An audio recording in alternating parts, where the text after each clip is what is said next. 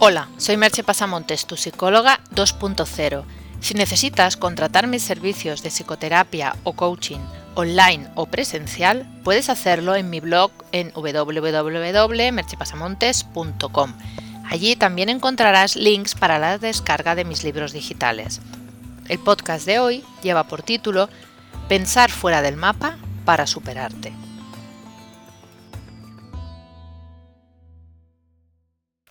Uno de los objetivos que tienen mis sesiones de terapia y coaching es ayudar a los clientes a pensar fuera del mapa mental, fuera de la caja, a salirse de sus patrones habituales de pensamiento y a desafiar sus creencias limitadoras.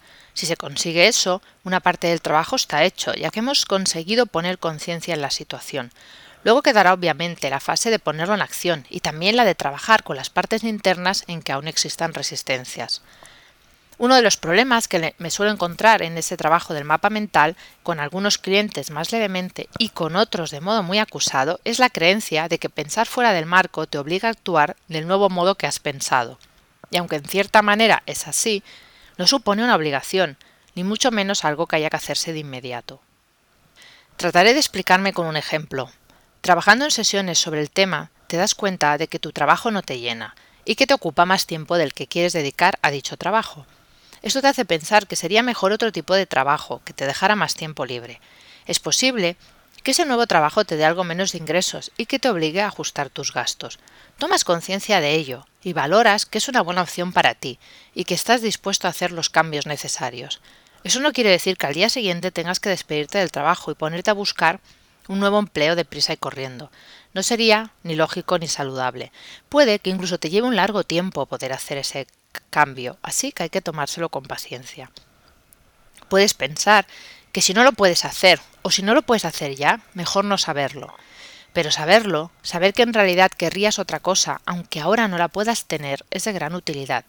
Te ayuda a mantener una chispa de autenticidad en tu interior que te llevará a estar más conectado contigo mismo y a tratar de tomar decisiones que te acerquen a lo que realmente quieres. Y además te mantendrá ese empuje que necesitas para avanzar, para progresar, para no quedarte en el conformismo. Claro que puede haber una cierta sensación de incomodidad y disgusto si eso no lo puedes hacer, pero eso es algo con lo que hay que aprender a convivir porque la otra opción, la de no enterarte, te vuelve conformista sin ni tan solo saberlo y te mata el impulso para cambiar las cosas. Escucha este pequeño cuento. Un rey recibió como obsequio dos pequeños halcones y los entregó al maestro de cetrería para que los entrenara. Pasando unos meses, el maestro le informó al rey que uno de los halcones estaba perfectamente, pero que al otro no sabía qué le sucedía, ya que no se había movido de la rama donde lo dejó desde el día de su llegada.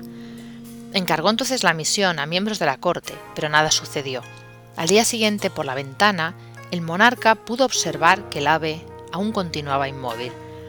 Entonces decidió comunicar a su pueblo que ofrecería una recompensa a la persona que hiciera volar al halcón. A la mañana siguiente vio al halcón volando ágilmente por los jardines. El rey le dijo a su corte que le llevaran a su presencia al autor del milagro. Su corte rápidamente le presentó a un campesino. El rey le preguntó ¿Tú hiciste volar al halcón? ¿Cómo lo hiciste? ¿Eres mago? Intimidado, el campesino le dijo al rey, Fue fácil, mi rey. Tan solo corté la rama y el halcón voló. Se dio cuenta de que tenía alas y se lanzó a volar.